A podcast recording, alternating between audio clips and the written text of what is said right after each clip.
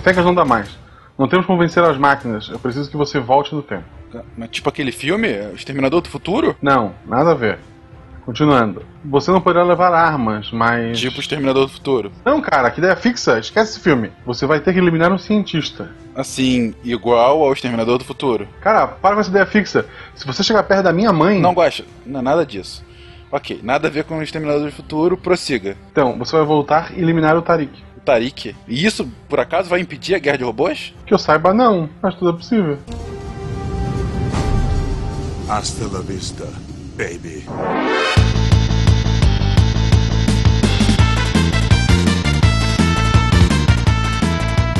Olá pessoas, aqui é Fernando Malto Fênica, diretamente de São Paulo. E pra mim, internet das coisas vai ser quando eu puder acessar o Snapchat da minha geladeira. A função nude. É, daqui a pouco.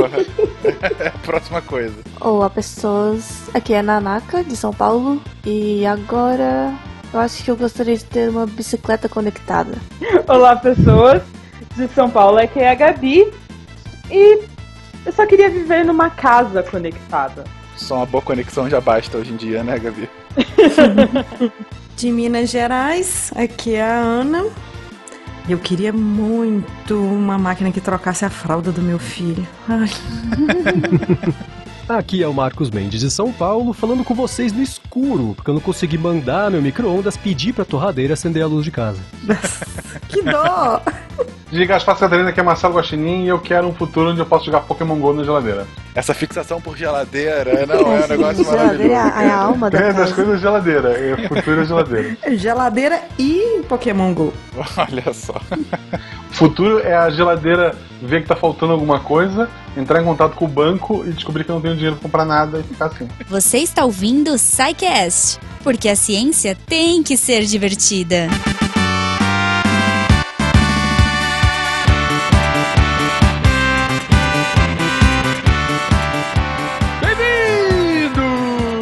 A mais uma sessão de recadilhos do SciCast. E eu sou o Fencas. E eu sou a Jujuba. E aí, Goma, tudo bom? Tudo ótimo! Hoje é o dia do episódio do Garçonzinho! Aê! Garçomzinho, cara, você falou isso agora há pouco, explodiu a minha mente, cara. É isso, é isso. Se você não sabe o que é o garçonzinho, você coloca aí I-O-T e uma vez visto, você nunca mais vai desver o garçonzinho. Parece um garçonzinho com a mãozinha assim e a bandejinha. Com as duas mãos pra cima, sendo que uma delas tá carregando uma bandeja. Isso, porque provavelmente ele deve estar passando, tipo, sei lá, um cara de uma Sim. churrascaria e tá Entre duas mesas, né? Isso, isso. Foi exatamente isso que a gente falou no episódio, gente. Vocês podem poupar de ouvir, porque é basicamente isso, gente. Tenho certeza que foi isso que vocês falaram, gente. Internet das coisas. É, o que, que, é internet das coisas, né? Ah, Enfim, enfim, Jujuba! E Sim. se. E, e como que os nossos queridos ouvintes podem ajudar para que a gente faça um episódio com uma qualidade um pouquinho superior a falar apenas de garçonzinho?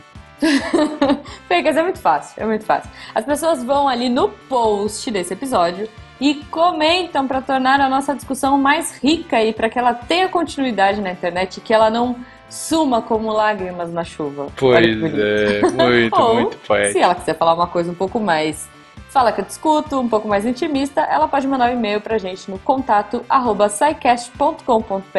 Perfeitamente, Juba. E lembrando ainda que a maneira de você apoiar esse projeto a continuar a dar sustentabilidade ao SciCast e ao Portal Deviante é a partir do nosso patronato que você pode encontrar tanto no Patreon em dólar quanto PagSeguro em reais. Então você, Josefa, e você, Augusto. Augusto, vocês dois que estão aí parados e perguntando, meu Deus, como que eu posso contribuir para ajudar que a ciência brasileira possa ser mais bem divulgada? Eilo! Aqui no SciCast. Entrem lá no nosso patronato, gente. A partir de um realzinho vocês já podem ajudar e ajudar pra caramba. Sim. O projeto continue. E Fencas, falando Sim. em ajudar, hoje a gente tá aqui pra ajudar os nossos amigos do Beco da Bike. É verdade, Jujuba. A gente já falou, com eles, já tiveram aqui, já fizemos um episódio especial de Pois bicicletas. é, pois é. Mas o projeto do Beco da Bike só cresce, eles inclusive começaram agora com mais uma atração semanal, que é o Giro do Beco, que por enquanto é o Werther andando de bicicleta e falando ao mesmo tempo, e aí você tá lá experimentando o passeio dele, é bem legal, é bem diferente, mas muito interessante. E muito nessa vibe, os nossos amigos nos pediram para convidar você, querido ouvinte, a responder um questionário deles sobre o primeiro o que vocês estão achando do beco, mas também sobre possibilidade de uma loja específica para os queridos bicicleteiros desse Brasil.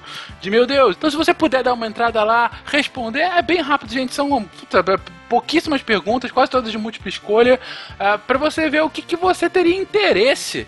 Em, em, comprar, em, enfim, de de fato consumir a partir uh, dessa visão, desse espírito que é do Beco da Bike. Então, o link está aqui embaixo no post. Por favor, entrem, respondam e ajudem o projeto do Beco da Bike crescer e o Werther conseguir a missão dele que eu achei fantástica, que é Paris 2019. Olha Ele colocou que ele vai para Paris 2019, então assim, achei Excelente, muito cara. maneiro e gente, vocês só imaginem a quantidade de material fantástico que o Werther pode fazer indo para Paris, indo para uma prova nesse nível. Pois Enfim. é. Agora, Fencas, você falou bicicleteiro. Sim. Eu não consigo não pensar em chicleteiro, cara. Agora eu imagino o Werther De andando Abadá. por aí é, de abadá e com aquela bandaninha. Putz, Imagina. Não, não- olha, Werther, a culpa é do Fenquinhas, tá? Exatamente. Por essa minha imagem mental. Então, Photoshoppers, por favor, montem o Werther chicleteiro aí. Por favor, de bicicletinha Ceci, sei lá. Vamos acabar com essa leitura de recados antes que a gente piore ainda mais a situação para os sidecasters. Enfim, um beijo para você, bom episódio. Beijo e vamos ver o garçomzinho. Tchau.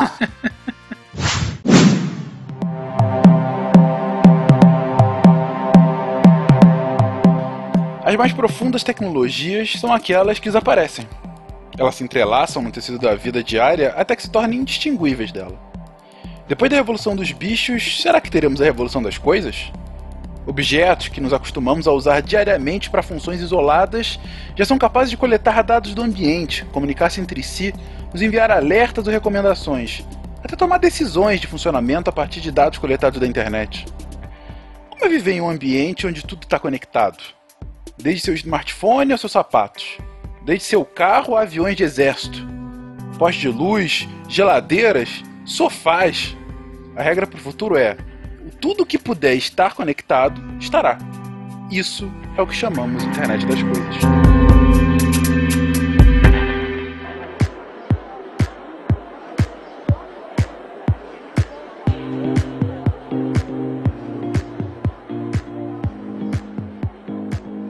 Queridões, vamos aqui falar sobre a internet das coisas, um tema é, não é tão novo, mas também continua super atual. Mas antes de entrar no tema, temos aqui dois convidados super especiais. Eu peço para que se apresentem e façam seu alto jabá. Primeiro as damas, minha querida amiga Aninha, por favor, faça as honras. Olá, pessoal. Aqui é a Ana, Aninha, do Mundo Podcast. Também lá dos comentadores e do Pode Programar. Estamos aí. Só falando, eu fui pegando pulão, tá, gente? Ana foi super gentil e aceitou um convite de última hora e será aqui exigida ao máximo durante essas horas de gravação. Marcos, você, por favor? Eu sou o Marcos Mendes, trabalho aqui no Loop Infinito, que é um canal de tecnologia do YouTube, e apresento dois podcasts. Um é um podcast diário sobre tecnologia, notícias e tudo mais, que é o Loop Matinal, e um outro podcast chamado Área de Transferência, que eu faço com duas pessoas que também fazem podcasts diários de tecnologia, que são o Bruno Casimiro, do blog do iPhone, e o Gustavo Faria, do Cocatec. Excelente. Gente, eu tava com duas curiosidades. Primeira era, mais que uma curiosidade, uma vontade de gravar com o Marcos, porque eu ouço diariamente o podcast dele. E segundo era saber se a entonação que ele usava no podcast no loop matinal também seria usada aqui. Deu pra ver que sim, que legal. Eu tava pensando aqui a mesma coisa, Fincas. Eu tava aqui me segurando. A entonação de jornalista dele lá no, Loop Matinal, eu falei, ah, será que ele vai gravar assim? Vai, opa, que beleza, vamos lá. Não sei se isso é bom ou se é ruim. A gente vai descobrir no final do episódio. Ah, ah, vai ser divertido, vamos embora. Isso é um plugin no microfone, gente. É um plugin, é, claramente, claramente. E, gente, acessem aí o trabalho dos dois. Do Marcos, eu ouço, como eu disse, e apoio, inclusive, o Loop Matinal, que eu acho um trabalho fantástico, extenuante. É, como eu disse, gravar e lançar um podcast diário, ainda que seja 10 minutos, gente, dá um trabalho da porra. Então, assim, parabéns. E é muito bom, muita informação de qualidade. E da Aninha, eu ouço também o Pode Programar. Muito legal o papo, muito legal os convidados. Parece que teremos mais gente do SciCast também lá nos próximos episódios, fiquei sabendo. Sim, spoiler. E, mas enfim, vamos parar com o jabá e vamos ao tema. O Fencas puxou o saco do Pode Programar. Eu só escuto os comentadores quando eles comentam o SciCast. a própria Ana comenta o SciCast, né? Isso. E sangue nunca combinaram, nunca comentaram. Calma, calma. Um dia chega. Gente, mas então, indo ao tema, Afinal, vocês podem me definir o que é a internet das coisas? Ok, o nome é um pouco intuitivo, mas como é que a gente pode conceituar? Primeiro, conceituar o quê? O que é isso? É uma tecnologia? É um fenômeno? O que a gente está experimentando agora? Bom, antes de falar que o nome é intuitivo, deixa eu falar. Não sei se mais alguém tem essa impressão. Eu sempre achei o nome internet das coisas uma coisa muito cretina. Que eu achei, na verdade, pouco intuitivo, né? É, se ele fosse internet nas coisas, eu acho que ele seria um pouco mais intuitivo. Internet das coisas parece que é a internet, sei lá, da geladeira, que não é a mesma é uma internet. Outra internet, da, gente... né? Isso, exatamente. Também eu sempre nunca me desceu assim. internet das coisas. é, é, uma rede que os eletrodomésticos ficam conversando entre si e a gente humano não sabe. Isso, Uhum. é, pra se voltarem contra a gente. Ou seja, é o próximo filme da Pixar. Isso. Geladeiras têm sentimento. Geladeiras. Já tem o Geladeira. carros, tem aviões e as geladeiras. É. Elas descongelam enquanto você não está em casa. Ok, é- é um nome cretino, mas o que, que quer dizer esse nome? O que, que está por trás dessa cretinice? Traz da cretinice, acho que é a tentativa de fazer os nossos objetos tentarem melhorar a nossa vida, né? Depois que a gente passa 12 horas tentando configurar alguns deles, eles poupam ali alguns minutos por dia pra gente, pra fazer algumas tarefas ótimo. sozinhos, né? Aqui em casa eu tenho aquele robozinho, né, que ia fazer esse papel. Eu só ia só pelo celular acionar ele e pronto. Aquele que limpa? Isso. E espanto cachorro. Eu quero Isso. um cachorro conectado. Isso, isso pode? Este robô numa casa com cachorro é a receita pro desastre. Porque caso o cachorro faça uma caquinha onde ele não deve, o robô não sabe, não consegue ver a caquinha, então você consegue ver depois, na hora que você chega em casa, por todos os lugares onde o robô passou. Parece o rover de Marte ali, que você vê o trilho que ele deixou, só que não é de areia o trilho que vai estar na sua casa. Então, Que delícia! Começamos bem o cast. Internet das coisas nojentas. Mas o que, que você ia porém. falar, Nanaka? Não, eu falo que a, a internet das coisas é essa ideia das coisas que a gente usa no cotidiano, principalmente pra melhorar, pra facilitar a nossa vida, né? Os objetos domésticos, eletrodomésticos e tal, estarem conectados e com algum propósito. né? É que muita gente confunde a internet das coisas com coisas inteligentes, digamos, que não necessariamente precisa estar junto. Né? Tipo, um robô que faz coisas inteligentes, mas não tá conectado, ele não é a internet das coisas. dúvida que eu tenho aqui. Quando assim a internet das coisas acontecer, né? Tudo for conectado, as impressoras vão passar a fazer o que a gente pede pra elas fazerem? Não. Não, isso não. Eu acho que vai ser pior. O episódio de hoje é sobre tecnologia. Impressora entra no ramo da magia. É, É, eu já contei várias vezes a história e vou contar de novo. Teve uma vez que a impressora de onde eu trabalho estava com um problema, não estava funcionando de jeito nenhum. E ligava, desligava, tirava isso, tirava aquilo e procurava a folha. O TI chegou, botou a mão em cima da impressora ela voltou a funcionar. Só com o toque da imposição das mãos, ela voltou a funcionar. É magia, gente. Claramente, quando ó, tiver a internet das coisas, Gabi, não só elas não vão funcionar, como elas vão começar a rebelião contra a gente. É, elas são as líderes. Exatamente. É a internet do você não manda em mim. É. Mas, Nanaka, então você tá falando que um autômato, um robô autômato, ele não necessariamente tá nesse fenômeno, ainda que ele tenha, várias aspas aqui, vontade própria. Sim, sim. É, a internet das coisas é essa ideia de realmente ter uma tecnologia que esteja conectando o objeto com uma rede, que ele possa estar o tempo todo em comunicação, tanto com outras coisas conectadas quanto com os usuários. Então é principalmente para acesso remoto, para coletar dados e tomar decisões em cima desses dados que estão na internet ou que ele coleta de outros lugares remotos. A gente falou bastante vários exemplos no episódio de cidades inteligentes, né, mas mais voltado para conexão em prol da cidade. Agora a gente pode falar mais das coisas em si. Das coisas dentro de casa, vamos dizer assim, né? Os domésticos. Me lembro bem no de cidades inteligentes, a gente comentou sobre diversos exemplos, mas entrando então aqui no conceito da internet das coisas. Qual a vantagem, gente? Qual é o ganho de fato de você conectar diversos objetos antes desconectados na nossa casa? Dá algum bem-estar extra na nossa vida? Ou é aquela coisa que a gente não vai viver sem e não sabia que precisava antes? Ah, você pode já ver isso no seu smartphone, né? O smartphone é uma coisa conectada e ver a quantidade de serviços e de informações que você tendo na sua mão, você já melhora a sua vida. Eu não consigo me imaginar mais sem o Google Maps, sem poder ver seu e-mail. Também que isso é mais uma coisa de internet, mas é uma coisa que está sempre com você e meio que torna você uma pessoa conectada, né? Então imagine isso em outras coisas da sua casa, da sua vida. A evolução do celular, o próximo passo dele é tirar essa opção das pessoas ligarem para você, pô. É só atrapalha. claramente, claramente. Eu acho que no primeiro momento a palavra dela é mais comodidade do que necessidade, né? Eu, por exemplo, em casa tenho as luzes da Philips e elas estão configuradas para se estiver de noite e eu chegar em casa elas acenderem sozinhas. Mesma coisa se eu sair de casa elas apagarem sozinhas. É óbvio que você pode andar um metro e meio e ir lá no interruptor e fazer isso sozinho. Mas o fato de eles não te obrigarem a fazer isso é uma comodidade pequena que, somada a outras pequenas comodidades do dia a dia, você consegue tirar um, um, proveito maior da internet das coisas quando elas funcionam. O Marcos falou das lâmpadas, mas eu vi alguns meses atrás o caso, por exemplo, uma palmilha de tênis que deficiente visual programa o caminho no Google Maps com antecedência, e aí a palmilha vibra conforme, tipo, ah, você tem que virar à esquerda. Aí a palmilha do pé esquerdo vibra e ele sabe que ele tem que virar ali à esquerda. Aí tem que virar, tem que seguir reto, vai vibrar os dois pés, sabe? Coisas pequenas, mas que para algumas pessoas são muito úteis. É, no campo da saúde, em especial, essas coisas podem evoluir bastante. Acho que, né, tirando a parte da como esse, esse, primeiro momento que a gente tá, acho que a Palmira, por exemplo, é uma coisa que pode não consigo ver hoje uma coisa dessas acontecendo assim em, em massa para as pessoas comprarem.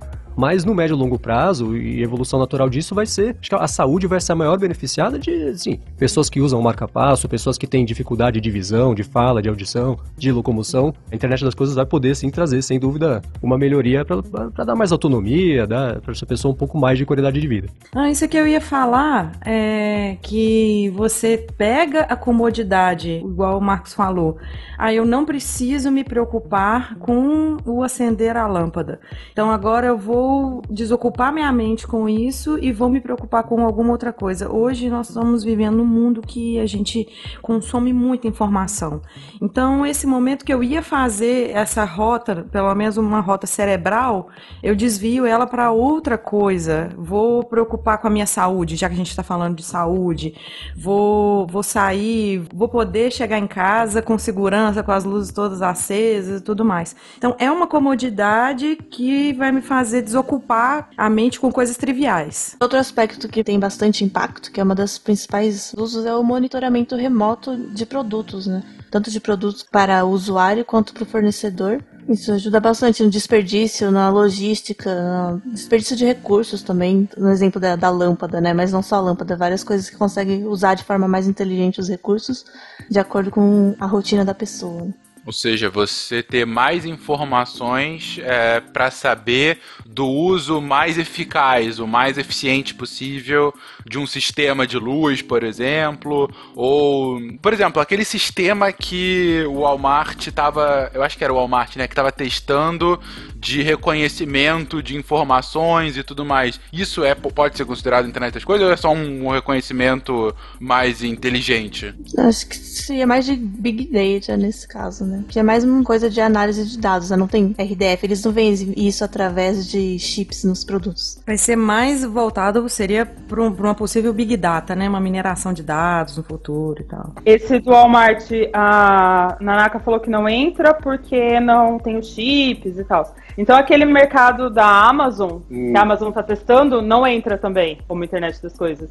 Que não tem nenhum tipo de funcionário. Você tem o aplicativo no seu celular, ele reconhece a hora que você entra, você pega o que você quiser pegar e a hora que você sai, ele cobra no seu cartão É, de nesse caso a internet das coisas seria mais do celular e do estabelecimento, né? Porque é um estabelecimento conectado, o seu celular tá conectado, mas os produtos em si não estão. É, porque tá ali vai ser câmera, né? Reconhecimento facial, é, reconhecimento de objetos e tal. Uhum. É, mas assim, nesse isso é caso. um conceito, né? Uma ideia. não- a definição é bem esparsa, assim. Então, e como é que surgiu essa ideia? Como é que surgiu esse conceito, então, Nanaka? É assim, ah, ok, internet das coisas, você pressupõe uma internet. Mas quando que eu, um ser humano, no meio da revolução da internet, essa coisa que veio pra ficar, falou, vou colocar isso na minha torradeira? É, sim, foi numa torradeira. Ó, Foi na você torradeira? sabe. Olha só. Você leu a pauta? Olha só.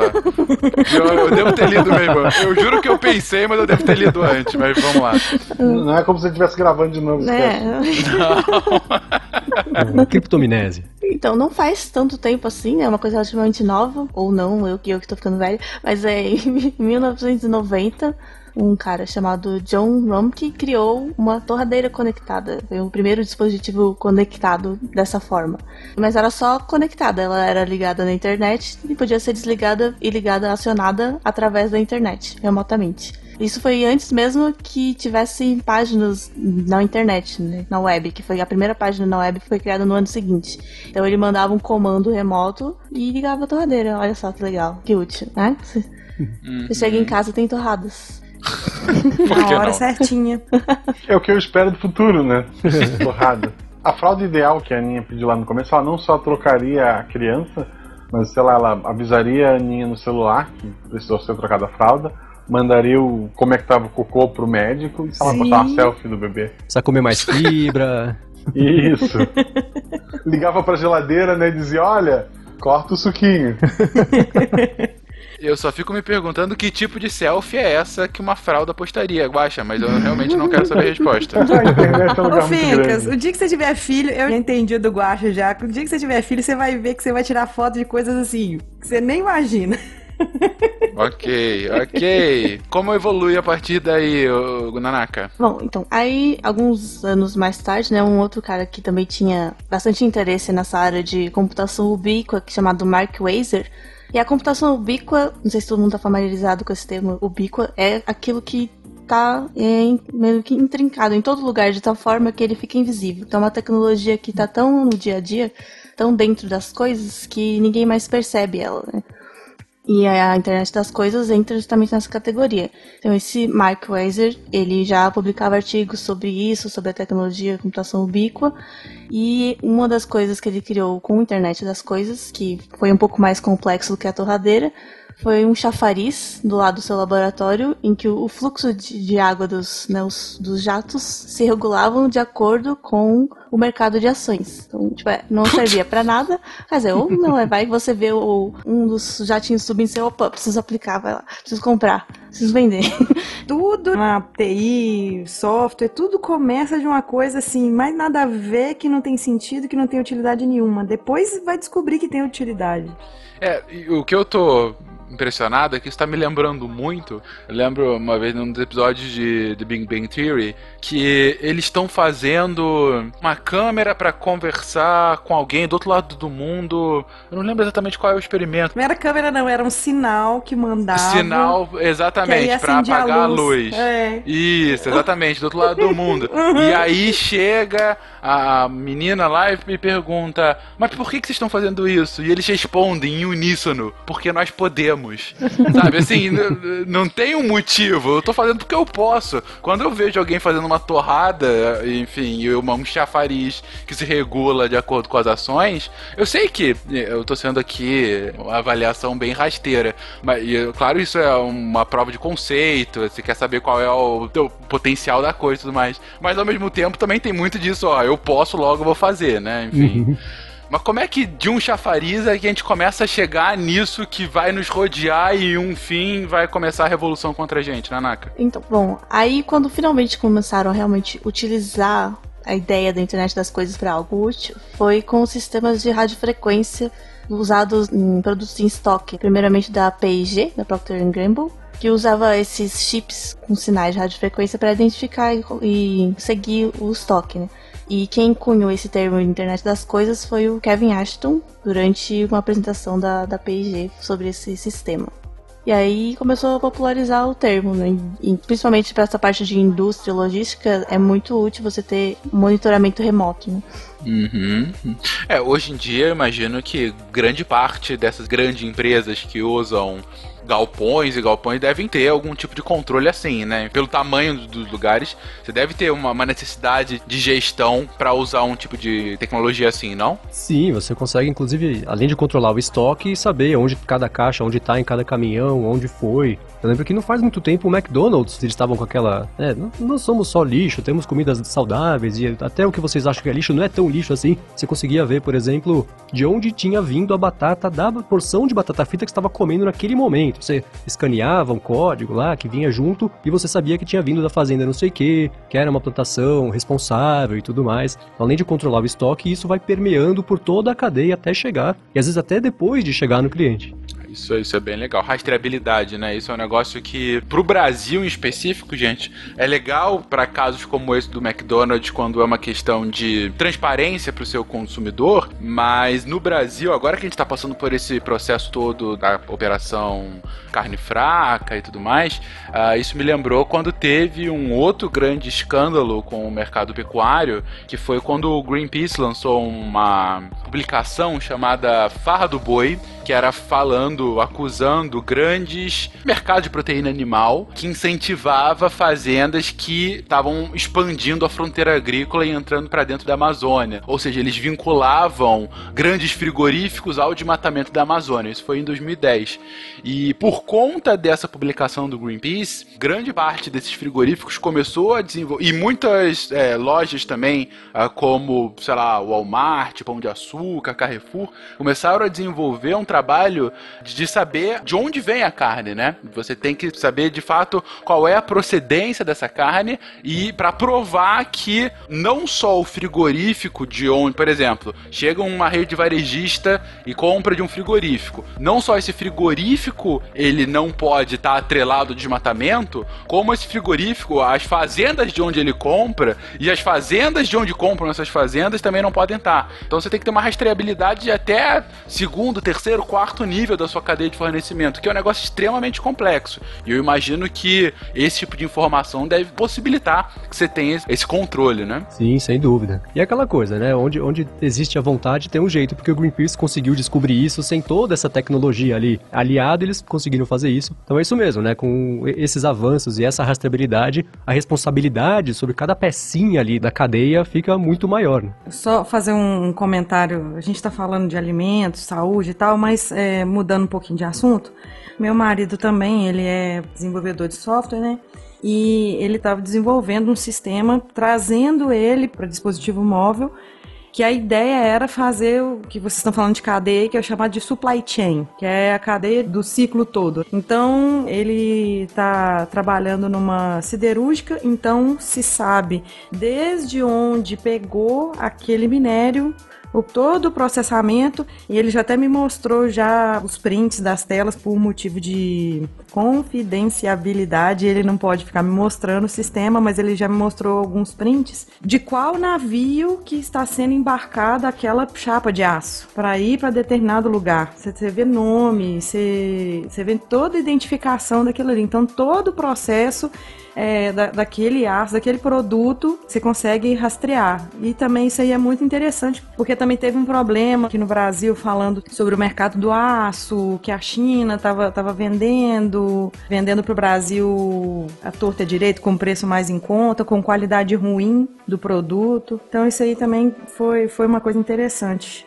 É, isso do, do aço, gente, juro que eu vou parar de falar, é porque são coisas interessantes paralelas, mas vocês são as estrelas aqui. Mas nesse mercado do aço, o que acontece é que o aço, ele para ser produzido, ele tem um gasto, mais o alumínio, mas o aço também, ele tem um gasto energético muito alto. E o gasto energético brasileiro, ele acaba sendo, em comparação com o chinês ou o indiano, muito menos carbono intensivo. Você gasta, você emite muito menos gases de efeito estufa do que em processos chineses, em especial porque a matriz energética, seja a matriz elétrica, seja a matriz energética de fato de, de caldeiras para fazer a, a siderurgia e tudo mais, ela tende a ser mais limpa aqui no Brasil do que na China. E então, essas commodities como aço, alumínio, quando você vai comparar o preço, na China acaba sendo mais barato porque a energia é mais barata e a energia custa muito no preço. E só que aí você tem todo um debate, ah, mas e todo o impacto ambiental, né, que você vem? Isso não é computado no preço, mas aqui é bem menos impactante, mas então, de fato, você tem um lobby brasileiro para uma contabilização futura disso, que isso tornaria a gente mais competitivo, daí a importância de você ter essa rastreabilidade que a Aninha Sim. comentou agora. Só complementando o que você está falando aí, a cidade que eu morava é a cidade que tem a empresa que ele trabalha aqui em Belo Horizonte. E lá eles investiram pesadamente. Eu tenho mais de 30 anos. Pontinho, pontinho, pontinho. Essa indústria ela ficava no meio da cidade, então você conseguia ver aquelas torres gigantes saindo fumaça. Então saía aquela fumaça preta, com o tempo começou a ficar acinzentada. Hoje você vê uma fumaça branca, parecendo um vapor. Então eles investiram pesado nessa tecnologia. O Brasil entrou pesado também no Tratado de Kyoto, né? Então isso tudo, esse investimento nessa rastreabilidade, isso faz com que a gente tenha que investir mais em tecnologia, é colocar sensores nesses equipamentos para ver a eficiência, a eficácia deles, justamente também para reduzir o custo e melhorar a qualidade. Agora, finalmente, seus problemas acabaram. O moderno e revolucionário Personal Chuva Tabajara é o único guarda-chuva que já vem com sua própria chuva, exclusiva e personalizada. Agora você vai poder mandar a previsão do tempo para a casa do cacete e vai poder realizar o sonho da chuva própria.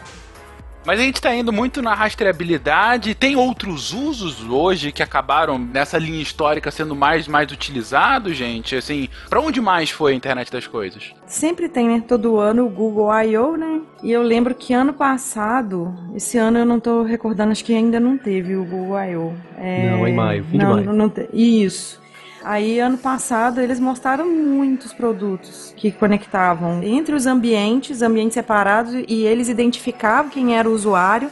Então, eu lembro que tinha um aparelhinho que ele, ele emitia luz e tocava alguma música, algum som. Então, ele conseguia identificar, me parece, pela voz, que você falava lá, ok, Google, e aí ele já, já personalizava todo para você, pra você tornar o ambiente de acordo com o que você quer. Se você tá bem, você quer uma música mais agitada, você quer uma música mais tranquila, uma luz um pouquinho mais baixa e tal. Então eu acho que para conforto, para tranquilidade também, eu acho bacana. É, e você tocou num ponto que é interessante assim, o Google apresentou as soluções da, da empresa, né, deles para isso, lançaram o Google Home, a, a, Amazon tem a dela também, que é a Alexa, a Apple tem a Siri, tá meio engatinhando ainda nessa parte de casa conectada mas um, um, problema cada vez maior é que cada um desses ecossistemas é fechado e não conversa com o outro, né? Então hoje, se você vai comprar uma lâmpada ou você vai comprar uma caixa de som, você tem que ver se ela vai funcionar com o iOS, se vai funcionar com o Android, se vai funcionar com os dois, se vai funcionar com nenhum deles. Quer dizer, né? Fica cada um tentando impor o seu próprio padrão e aí fica meio confuso pro consumidor, né? Aquela coisa, quando cada um tem o seu padrão, não tem padrão nenhum, né? E acho que esse é o momento que a gente tá vivendo hoje, é isso. Tá todo mundo tentando é, é, desenvolver a solução única, né, para esse problema aí você fica com a opção. Você não sabe se você comprar o Google Home e você usa um iPhone, você vai conseguir usar alguma coisa, se não vai, se as coisas vão se conversar, isso é um problema. Não, esse é um dos principais problemas que a gente tem hoje, né? Tipo,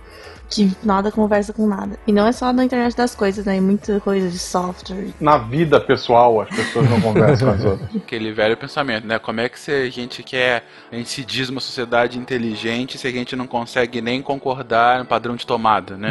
Nossa. é, o que a Nanaka tá falando aí, ela também é desenvolvedora, né? Ela sabe muito bem dos problemas que a Microsoft já sofreu muito, ela querendo impor padrão de desenvolvimento vai usar é da forma que eu quero, é do jeito que eu quero. E o que, que aconteceu? O pessoal falou assim: não, nós não vamos usar o seu padrão. Vamos usar outras tecnologias e aí tá vindo o Google aí despontando com um monte de tecnologia, um monte de framework que a gente tá usando bastante e tá ficando obsoleto várias coisas da Microsoft até. Em cima disso, que vocês estão falando de padrão, é, que vai acabar acontecendo vai ser que os próprios desenvolvedores, eles vão ver o que, que é melhor para eles. Então, se você não consegue desenvolver para alguma coisa, então aquilo ali vai ficar obsoleto. Com o tempo não vai ter mais tantos produtos assim, não vai sofrer atualizações e aí vai, vai cair em desuso. Mas vocês estão com uma vibe otimista muito grande nesse início do episódio. Vamos, vamos melhorar um pouquinho mais isso aí. Geladeira, gente, geladeira, geladeira. O cara fala ok Google, ele começa a tocar Bear White e a geladeira tá te esperando na cama. É isso que Ô, Guaxa, você vai na geladeira e eu vou na máquina de lavar roupa, porque eu sempre tô lembrando aqui das roupas do meu filho. Cada um escolhe um eletrodoméstico. Isso. Olha só, a Diga máquina aí. de lavar roupa, ela pode ser acionada conforme a previsão do tempo. você vai secar a roupa. Olha. Quando você vai secar, se vai chover, ela nem começa a lavar, entendeu? Cara, ela pode ser conectada ao carro dela, sabe? Se o carro vai ser lavado, ela não lava a roupa, porque ela sabe que vai chover obrigatoriamente. Método à prova de falhas. Excelente, eu gosto. Não, que você falou, é, não quero ser só pessimista. É Claro que existem coisas excelentes a respeito disso, né? Eu acho que esse é um pouquinho também do que, do que a Aninha estava comentando, de que conforme for passando o tempo, né? Todo mundo está apresentando tecnologias, né? Vai passando o tempo, as pessoas vão descobrindo o que, que pega, o que não pega, vão optando por uma solução que elas entendem que é uma melhor solução. E aí a- as outras empresas que não conseguirem emplacar um produto, elas, elas vão acabar se rendendo e desenvolvendo para o produto do vizinho, ou vão acabar se recolhendo desse mercado, que nesse momento não é uma solução inteligente para nenhuma dessas empresas, né? Então as coisas vão se acertando e tudo mais. Foi assim com o VHS, foi assim com que era o Betamax ou VHS, foi assim com o Blu-ray. Uma tecnologia ganha e continua. É assim com o PlayStation Oi, 4. gente, simples, vídeo contrafactual de, do Atari. Simples. Obrigado pela propaganda. Catinho! Jujuba não tá aqui. Tem as, as soluções paliativas, né? Eu uso um aplicativo chamado IFTTT, que é If This Then That. Tenta fazer essas ligações. Independente de que celular você usa e de que marca é a sua máquina de lavar, você consegue programar que quando você sair de casa vai começar a lavar roupa. Ou que quando tiver previsão de chuva, o seu sistema de irrigação não vai molhar a grama. Claro, pra gente isso parece muito distante porque não é tão comum a gente ter um sistema de irrigação ou uma máquina de lavar inteligente. Ele faz essas ligações independente do seu celular independente da marca dos seus dispositivos. Não é tão completo quanto se tudo se conversasse, Não, mas... mas ele funciona muito bem como essa cola. Essa cola, ele faz uma cola muito boa. Ele consegue fazer umas coisas malucas, do tipo, se a estação internacional for passar em cima da minha cabeça, você faz a minha luz da casa piscar amarelo. Então, se a luz piscar amarelo, você sabe que você pode correr pra janela que você vai conseguir ver a ISS. Ele consegue colar diversos ecossistemas e diversos produtos e tudo mais, de um jeito que nativamente, né, de um pra um, não conseguiria fazer. Esse programa é ótimo. Ele já tem várias receitas prontas, né? É, e você vai lá, liga, dá as permissões que ele pede e acabou. Ele tá pegando meus dados e vigiando a minha câmera, o áudio do celular? Provavelmente, mas É, a maior polêmica que a gente vê recente é essa, né? A pessoa abrir mão da privacidade pra receber em troca um pouco mais de comodidade, né? E aí entra o perigo na internet das coisas, não faz muito tempo teve aquele maior ataque DDoS que aconteceu na história da internet, que conseguiu usar câmeras de segurança conectadas, internet das coisas e tudo mais, transformou todas essas câmeras em zumbis e fez atacar os servidores e derrubou metade da internet, né? Caiu o servidor de um monte de site, um monte de serviço. Parte do Google. É. Provavelmente eu serei censurado, mas eu li a notícia hoje de um vibrador que tinha Wi-Fi e câmera que estavam hackeando para transmitir a mulher por dentro é, de internet. Olha, eu fiquei muito feliz que você trouxe isso pra discussão, porque eu vi essa notícia e fiquei coçando pra comentar sobre isso e não sabia se seria tão apropriado. Não é, Vamos mas lá, é legal. gente. Vamos falar tecnicamente. aonde estava essa câmera pra ele transmitir algo de- que seria de interesse pra alguém além de ginecologista da moto? Procurar em Beleza do Interior, tanto fala, não sei. Gabi, para as pessoas que têm algum parafuso meio solto, minha filha, Japão, isso é o básico. Japão, Eu lembro de alguns anos atrás terem me comentado de um vídeo assim, era japonês. Eu não vi, me comentaram. Ah, amigo de um amigo meu, né? Não, Primo de foi- amigo. foi- Eu tava na missa e me contaram. Ah, no Japão eles têm a, a esposa virtual lá, que é tipo um, um hologramazinho, e que você chega em casa, ela pergunta como foi seu dia, e a reunião hoje? Você quer uma massagem? Não sei, as coisas assim. Nanaka, olha, eu gosto muito de você, mas falar aqui tem coisa que é difícil. Nossa, É. aquilo pra mim é a derrota. O que eu gosto de fazer esses programas com a Nanaka é que ela começa a zoação contra os japoneses. Então, assim, a gente, a gente já ganha um, um altos, assim, não, não pode ser criticado. Isso. Enfim. Vocês trouxeram aqui, e de fato é um problema complicado, que é o uso desses dados. Além de você sequestrar vibradores alheios. Bom, você já comentou agora, Marcos, sobre o problema de cair metade da internet, né?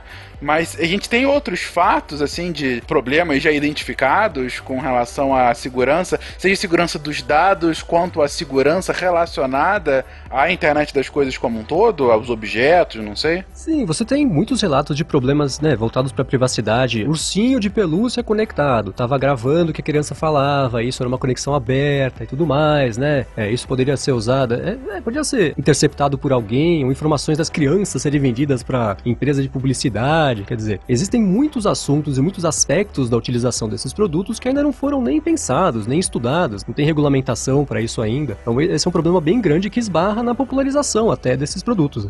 A popularização não só dos produtos, mas o modo de fazer eles, né? Hoje é muito fácil você ter acesso à tecnologia, um Arduino, qualquer coisa que. E é fácil você achar um tutorial de como conectar ele e fazer ele ter alguma função. Uhum. O Arduino é um excelente exemplo disso, né? De você conseguir. O Arduino é é uma coisa mais mágica do que a impressora que o Guaxa tava falando agora há pouco, porque.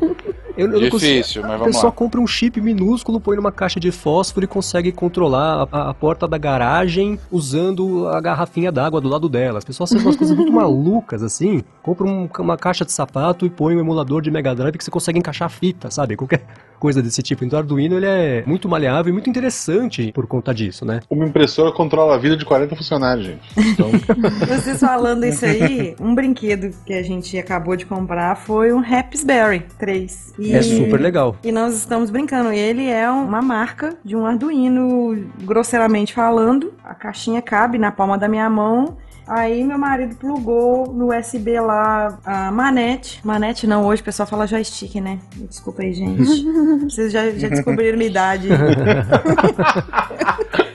se não existisse Atari, a, a Aninha não saberia o que é videogame. É, porque eu ouvi hoje até. Aí tava um churrascão no final de semana e fomos lá brincar com um emulador de Super Nintendo. E, e funciona bem? Pra caramba! Você não percebe diferença ali, áudio funcionando, tudo normal, jogabilidade, é, assim, tranquilo, é como se você tivesse com um console. E assim, outra coisa que você estava falando a respeito de privacidade, aconteceu também de hackers hackearem smart TVs, porque o microfone dele ficava ouvindo as pessoas conversarem e aí captava comentários e às vezes acionava a câmera, acionava alguma coisa em cima daquilo ali e roubava dados, roubava imagens. Pessoas que colocavam Smart TV no quarto tinha toda a sua privacidade também roubada. Isso aí já aconteceu. Ah, já. Mas isso não precisa nem de Smart TV, né? Se você tem algum celular Android com a função do daquele OK Google, não sei se vocês já tiveram a curiosidade, gente, mas se já tiver uma conta no Google e você entrar nas configurações, você consegue ouvir vários áudios seus, inclusive alguns que você não tinha noção que você tinha gravado. Inclusive algum que pode ser incriminador de muitas formas. É, porque tem aquela coisa, se você fala ok, Google, o seu celular te responde. Aí, esse tempo atrás, o celular estava carregando em cima do criado mudo do quarto. Eu estava conversando com o senhor Gabi. Nós dois estávamos longe do celular. De repente, ele esqueceu que ele estava ouvindo escondido a conversa e respondeu: Desculpe, não entendi. Quem tá falando com você, velho? Di- Isso acontece direto e reto. Direto. É, é, é complicado quando na hora gato fala ok Google também. é. Se algum hacker já me viu pelado, desculpa, tá, gente? Desculpem qualquer coisa, Desculpa né? mesmo. Pode, pode pegar a senha do cartão do banco, gente. Desculpa, tá? Desculpa mesmo. É. Mas falando sério, gente, se você não sabia disso, saiba. E checa depois no seu, no seu painel de controle do Google. Você vai lá no seu painel de comando, atividade, minha atividade e pesquisa e comando de voz. Vai ter lá todo o histórico. Gente, eu não sabia disso até pouco tempo atrás. Fui entrar, tinha áudio meu de 2013, 2014 lá, eu acho, sei lá, dos primórdios disso. E assim, minha voz e tal, e o negócio, inclusive, alguns áudios são transcritos, então você pode ver o que, que você falou, né? Alguns ele não entende, outros é uma transcrição, de fato. E muitos que eu não fazia ideia que tinham sido gravados. Então, assim, e aí eu me lembro, inclusive, toda aquela polêmica que teve quando vazaram as informações, aquele último vazamento do Wikileaks, né? Que a CIA tinha todo lá uma tecnologia de pegar de smart TVs, né? Enfim, que ninguém tava. Enfim, é, eles estão nos vendo o tempo todo. Basicamente, o Obama, agora o Trump, sabe, tem fotos do, nudes do Guacha desde sempre. Beijo, Trump. O Google faz tanto por mim, tanto por mim, que deixa. Pega essa bobagem que eu falo, vai. Porra. Nada. Se ele só quer me ver pelado, tranquilo. Eu falei coisa pior por ele. Google, eu te amo. É, e como exatamente essa troca tá ficando cada vez mais comum, as novas gerações vão se habituar a viver num mundo em que não existe nem a premissa da privacidade, né? Elas não esperam, elas não imaginam que elas estão perdendo alguma coisa. Desde sempre foi assim. Eu tô falando e o celular tá ali escutando. Pra hora que eu falar a palavrinha mágica de ativar o assistente virtual, ele já fala: opa, tô aqui. Então ele ficaria escutando o tempo inteiro e, e analisando, né? Pra, em teoria, melhorar o sistema e tudo mais. Eles fazendo os exercícios ali pra treinar os algoritmos a reconhecerem a sua voz, sua entonação e tudo mais. Mas é uma troca que a gente já citou aqui, você acabou de falar, né? Ele me traz tanto benefício que eu tô disposto a abrir a mão da minha privacidade. E esse é um pensamento que vai ficar cada vez mais comum. Essa mudança de, de pensamento também que tá acontecendo e vai acontecer cada vez mais. Aos poucos as pessoas vão se acostumar com a ideia de que, no fim das contas, esses vazamentos todos da Wikileaks não surpreenderam ninguém, né? Ninguém falou, meu Deus, não sabia de nada disso. Tudo isso já era conhecido, já se falava, já faz tempo. E eles só formalizaram uma coisa que as pessoas falaram, ah, é verdade, eu sabia disso. É, esse negócio da privacidade é engraçado. Pra pensar, por exemplo, em número de telefone. Quando a gente era novo, tu conseguiu o telefone, sei lá, de uma menina, era uma quest pra vida, sabe? Assim, meu Deus, consegui o telefone da fulana. Hoje tu me dá teu zap zap, dá, pronto, acabou. Nem troféu dá. Mas pra conseguir stalkear alguém era difícil hoje. Pra você Meu stalkear, Deus, você tinha que seguir isso. Tu tinha que subir a árvore, dizer que tava olhando pássaros. tinha que ser amigo do amigo de não sei quem, do irmão É, ou da é. irmã. Hoje, você vai lá no Google, lá digita lá, na Elisa lá, vocês acham pouca coisa a meu respeito.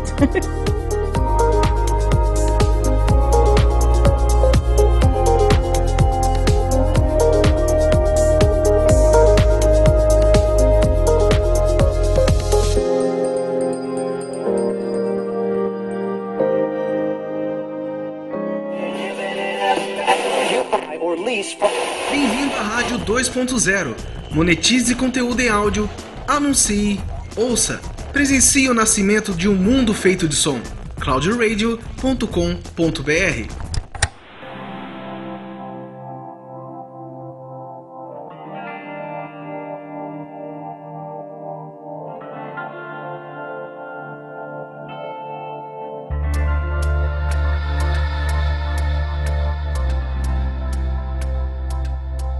Mas na parte da internet das coisas, pensando do ponto de vista desses sistemas, é possível, inclusive, por exemplo, a gente deixa um automóvel ou alguma máquina, uma máquina médica que esteja controlando, sei lá, alguma função vital e tal. É possível hackear isso e de fato matar alguém, ou se não matar, que seria algo mais extremado, mas enfim, prejudicar seriamente alguém nesse processo? Sim, teve até o caso de uma mulher que ela tinha um aparelho no coração que tinha uma, uma funcionalidade que poderia ser acionado remotamente. E ele estava desligado essa funcionalidade, mas ela não foi avisada disso. E isso era uma vulnerabilidade para ela. Alguém poderia hackear e matar ela dessa forma. Então ela não processou, não porque estava desligada a função, mas ela processou a empresa ou ao hospital, não sei, por, porque não ter avisado ela. Teve o caso do carro da Jeep, né, que estava dirigindo numa estrada, era um carro conectado e tudo mais, e dois hackers conseguiram entrar no sistema do carro e fizeram o carro sair da estrada. O carro foi pro meio fio, né, por conta disso. Inclusive, depois que aconteceu isso, essa notícia foi divulgada, a Uber contratou eles para trabalhar dentro da, da empresa para desenvolver os sistemas do, do, de carros autônomos deles e tudo mais. É, e sem falar que também o hackeamento desses dispositivos, o jeito mais fácil de hackear é com engenharia social, né? Não importa o quão seguro esteja o sistema, se você puser uma senha ridícula, alguém pode ir lá e hackear. Olha só, fuçando os dados do Google, daquele pelo GPS, eu descobri que aparentemente um dos meus celulares que foi roubado foi parar no litoral antes de eu conseguir bloquear ele. que bom, ele tá melhor que a gente já.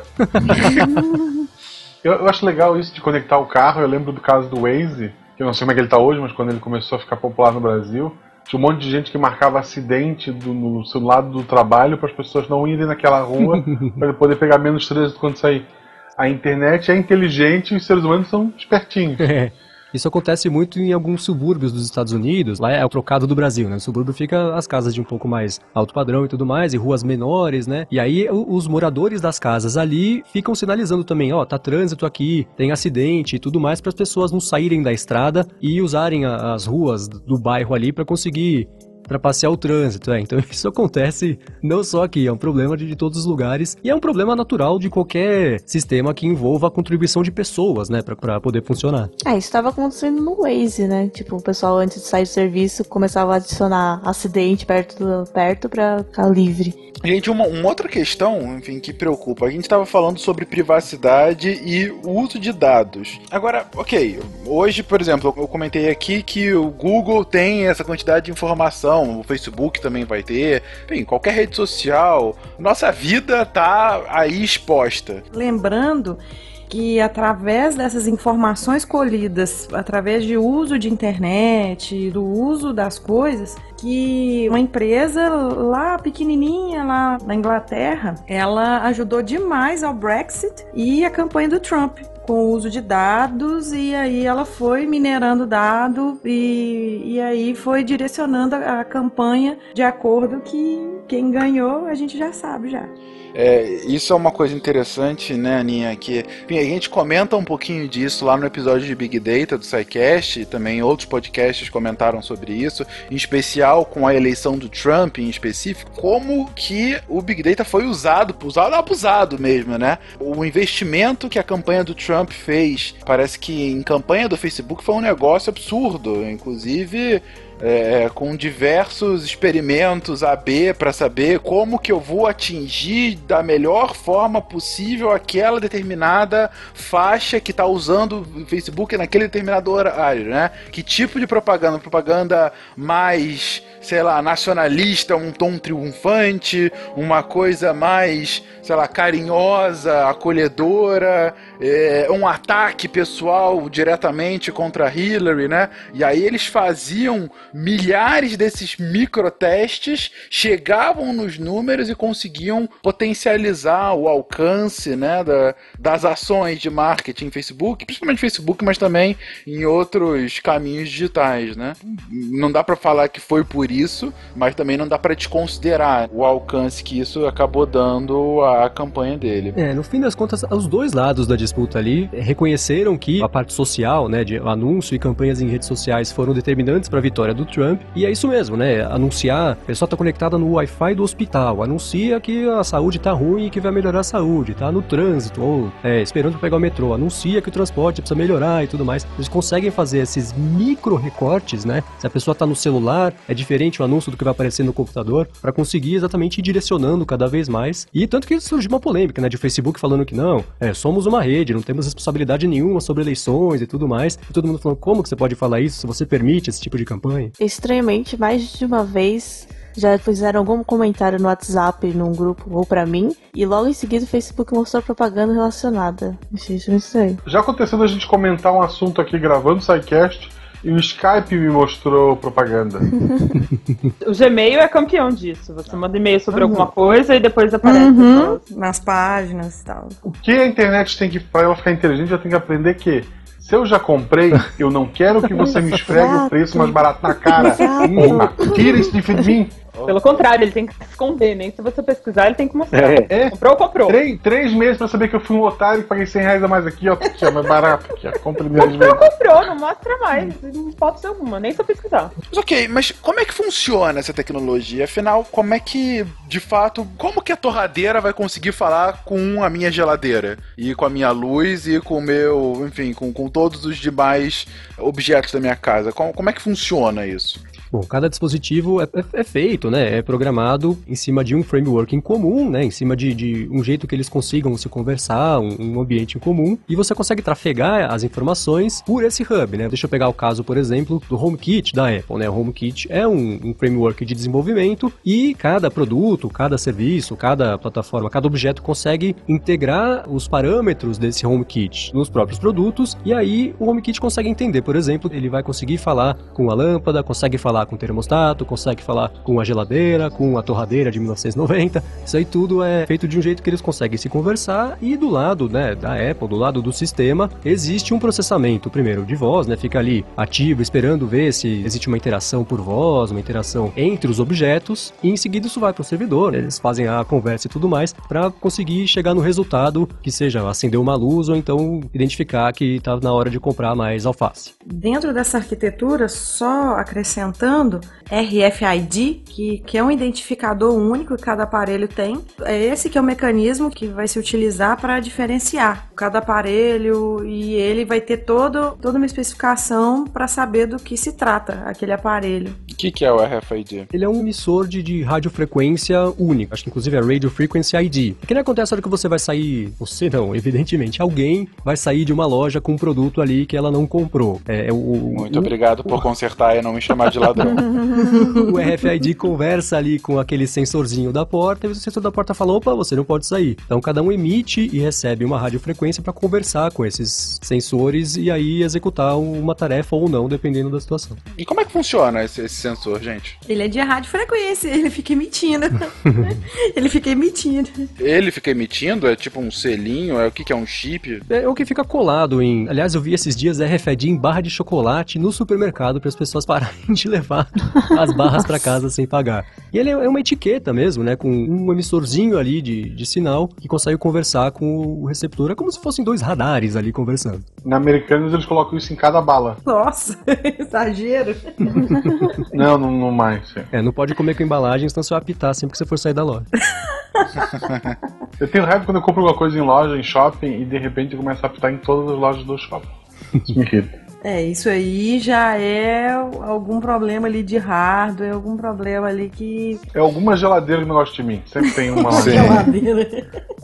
É bem possível, é bem possível. Gente, vocês comentaram que a tecnologia, que a internet das coisas, enfim, uma aplicação mais básica e histórica que a gente viu dela foi justamente na armazenagem, toda a questão de logística e tal. Onde mais que a gente já tá vendo ela hoje em dia, assim, uma, aplicações práticas hoje ou potenciais futuras?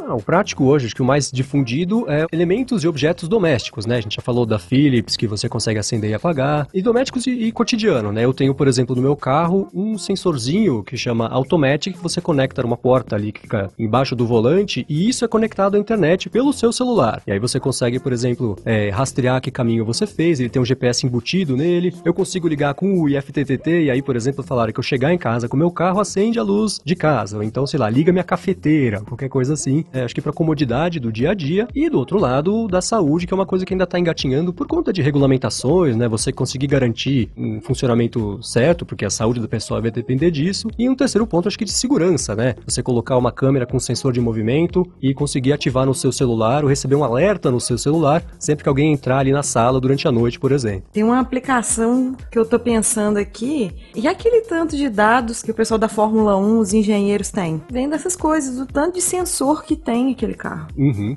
É, você consegue fazer manutenções preventivas e, e prever acidentes, né? O- os carros da Tesla, por exemplo, já conseguem. Apareceu não faz muito tempo um vídeo de um carro da Tesla que conseguiu perceber que ali na frente ia acontecer um acidente. Antes do acidente acontecer, o carro já começou a frear. Ele calculou que era inevitável que os carros iam colidir e já, para se proteger, o carro já diminuiu, já começou a sair ali da faixa para não sobrar para ele. Sim. O carro, quando na época que o Rubinho corria, o carro dele tá mandando informação até hoje. Né? Tem um delayzinho. Na parte de produto, por exemplo, principalmente a parte do pós-venda, fica muito mais fácil de você acompanhar como o produto está sendo usado, sem precisar fazer pesquisa de marketing com cada usuário. Assim, né? E aí você pode já agilizar a manutenção, melhorar o seu produto com base nesses dados coletados. Um caso bem claro e recente disso que aconteceu foi com o Apple Watch. Né? A Apple lançou o relógio faz aí uns dois anos, com a visão de como ele seria utilizado e tudo mais, e coletando as informações de uso, de hábito das pessoas e tudo mais, eles mudaram duas ou três vezes já o sistema para tirar funções que as pessoas não estavam usando, reorganizar um pouquinho a estrutura dele para deixar o workflow ali no relógio, você conseguir receber ou responder uma notificação, deixa isso um pouco mais fácil de fazer. Então, exatamente isso. Essa parte de análise ela é determinante para não só esse um objeto, mas a categoria toda conseguir evoluir. A gente comentou também alguma coisa de irrigar as plantas em casa conforme o tempo, né? Mas não só em casa, né? Pensa na, na aplicação na agricultura, né? Na indústria poder ter estufas ou plantações inteiras que com sensores e não só sistemas de irrigação, mas sensor que diz como é que tá o solo, como é que estão crescendo as plantas, coisas que a gente não pode ver. E com isso deixar é muito mais eficaz o plantio. Uhum. Combate à praga. Ah, imagina um monte de abelhas robóticas conectadas. Olha só, elas iam polinizar. Isso é muito Black A gente já entra no Black Mirror aí. É. muito Black Mirror isso. Consegue monitorar o solo, ainda não é comum, mas é algo que já, já existe, né? Você consegue monitorar o solo e regular a quantidade de água, a quantidade de, de adubo, de pesticida, com sensores. Uma aplicação que podiam fazer, e já estou ensinando para vocês para o futuro, é essa ideia das coisas que está sempre monitorando a gente e decidir com quem a gente vai morar o resto da vida. Não precisa mais procurar ninguém, paquera, acabou. Tipo, e, e, o principal que tem que ser calculado, já passa para vocês que são programadores isso, tu tem que ver quanto tempo cada pessoa demora para ver série no Netflix. Porque isso é o principal entre casal, sabe? Se a pessoa demora muito, o outro não demora, é, cara, isso é o principal tipo aparência, o resto resolve-se. Tempo que te fica na frente da Netflix. É isso é o futuro. Hoje a medicina resolve tudo, né? É, não, é, imagina, é isso que resolve. Casamento arranjado, só que dessa vez vai ser o seu celular e não os seus pais. O Netflix já decidiu o futuro da gente, é isso que eu quero. É, mas você me lembrou de um caso da Amazon que já consegue prever quando uma pessoa vai ficar grávida por conta dos hábitos que ela tem de pesquisa Sim. de busca de produtos e de, né, se nessa região as pessoas se casam com tantos anos e aí leva não sei quanto tempo para ter um filho. Então isso, de certo modo, já acontece. Só uma evolução, né? Ou seja, a proposta do Guacha é juntar o Netflix com o Tinder. Isso. Não, isso é uma, é uma ótima ideia. Já, tá, já tem todos os seus dados. E lá. colocar isso na geladeira e colocar na geladeira, porque tudo passa pela geladeira. A geladeira vai ser o hub da internet Isso. na nossa casa, né? É Netinder. Netinder. Netinder leito, de refrigerator. É... Parece uma ideia só engraçadinha, mas há um potencial aí, hein, Guaxa? Eu claro, na sua só, ideia. Se venderem isso, eu quero a minha parte, tá? ok. Tá registrado aqui, tá no SciCast, tá registrado. Tá registrado, isso. Existe uma piada do Vale do Silício de aplicativos que a pessoa sempre chega, a hora que ela vai tentar vender para um investidor, assim, é tipo Uber, só que pra, sei lá, tomar conta de cachorro. Ah, é tipo Netflix, ah. só que pra comprar bananas verdes. Então a pessoa sempre compara com alguma coisa para poder tentar vender a ideia da ideia única que ela teve, que na verdade é uma modificação do que já existia. Então, nossa, é tipo um Netflix com Tinder, só que na geladeira. É. Isso. Aí você tava falando de geladeira, a geladeira, uma das aplicações que já existe, não só na geladeira, mas em casa, nos, em coisas de armazenagem, é você pedir automaticamente produtos novos quando eles acabam, né? Produtos de uso constante. Assim. Sim, e gerar receitas com base no que você já tem na geladeira e o tempo que você tem para cozinhar, por exemplo. Uhum. Já acontece. Isso é maravilhoso, cara. Realmente, eu quero geladeiras assim, porque geralmente eu abro minha geladeira, tem um ovo, uma berinjela e sei lá, duas salsichas. Me dê uma receita com isso. Sabe? Esse aplicativo deveria chamar Geladeira do Dia 20. é. Geladeira do solteiro. Pois seus problemas acabaram! Instale hoje mesmo no quarto do seu filho o sensacional Internet Controllator System Tabajara. Agora você não vai mais ficar estressado porque ele passa a noite toda grudado no computador. Outras aplicações, gente? Acho que no imediato é isso. A gente fica esperando essas coisas evoluírem para que elas consigam se conversar mais e você juntar os seus rastreadores de saúde, sua pulseira ou alguma coisa assim, juntar com, vai que a pessoa tem um marca-passo ou tem uma dieta específica. Quanto mais você conseguir integrar essas informações, né? De novo, aí existe o lance de você abrir a mão da privacidade e tudo mais, mas vamos supor que vivemos num mundo em que isso não é um problema. Quanto mais você conseguir juntar esses pedaços, que hoje não se falam muito, mais esse mercado vai evoluir e eu acho que é para isso que vai caminhar, né? Aos poucos as, as regulamentações vão entrar em prática, as pessoas vão entender melhor, que assusta um pouco, né? Você fala de internet das coisas para o grande público, isso é uma coisa que ainda parece tão distante. Em especial aqui no Brasil, né? O que, que você consegue comprar conectado hoje? Uma lâmpada ou no máximo alguma outra coisinha. Então isso tá engatinhando ainda. Mas conforme a, a coisa for evoluindo, vai ficar bacana assim. Acho que o futuro integrado vai trazer a comodidade e vai sair só do, né? Estou saindo de casa e minha luz vai apagar sozinha. Não, você vai conseguir ver se você desligou o forno, se você fechou a janela, ou a janela vai fechar sozinha a hora que começar a chover, né? Acho que essa é a evolução é, é a comodidade e a segurança no, no, dia a dia. Foi a Aninha que falou, né, no começo do episódio, de você não ter que pensar, não ter que gastar ali neurônios com essas preocupações. Tudo vai ficar resolvido para você cuidar do resto da sua vida. É, pensando no monitoramento de saúde também, você pode monitorar nível de, sei lá, para diabéticos, nível de glicose no sangue, ou quem tem problemas cardíacos, e se tiver um algo fora do padrão, avisar os parentes ou a pessoa responsável. Uhum. Quem tem Alzheimer e aí sai, às vezes perde a memória. Me parece que tem um smartwatch que ele tem um chip no celular que ele liga para outra pessoa, já já tem um número certinho. Quando a pessoa que tem Alzheimer, ele acaba saindo daquele círculo que você delimita ali de espaço, né? Além desse, eles de cerca digital, né, cerca eletrônica, também tem o de movimento, né? Se o relógio ou se a pulseira, nesse caso, perceber que a pessoa caiu no chão, ele também já ativa esses triggers de emergência, já entra em contato com o médico, com a família, já chama ambulância. Quer dizer, isso é, é, é uma coisa excelente que já existe, né? Não precisa esperar para chegar, isso já tá funcionando, que é super legal. Eu uso aquela Mi Band,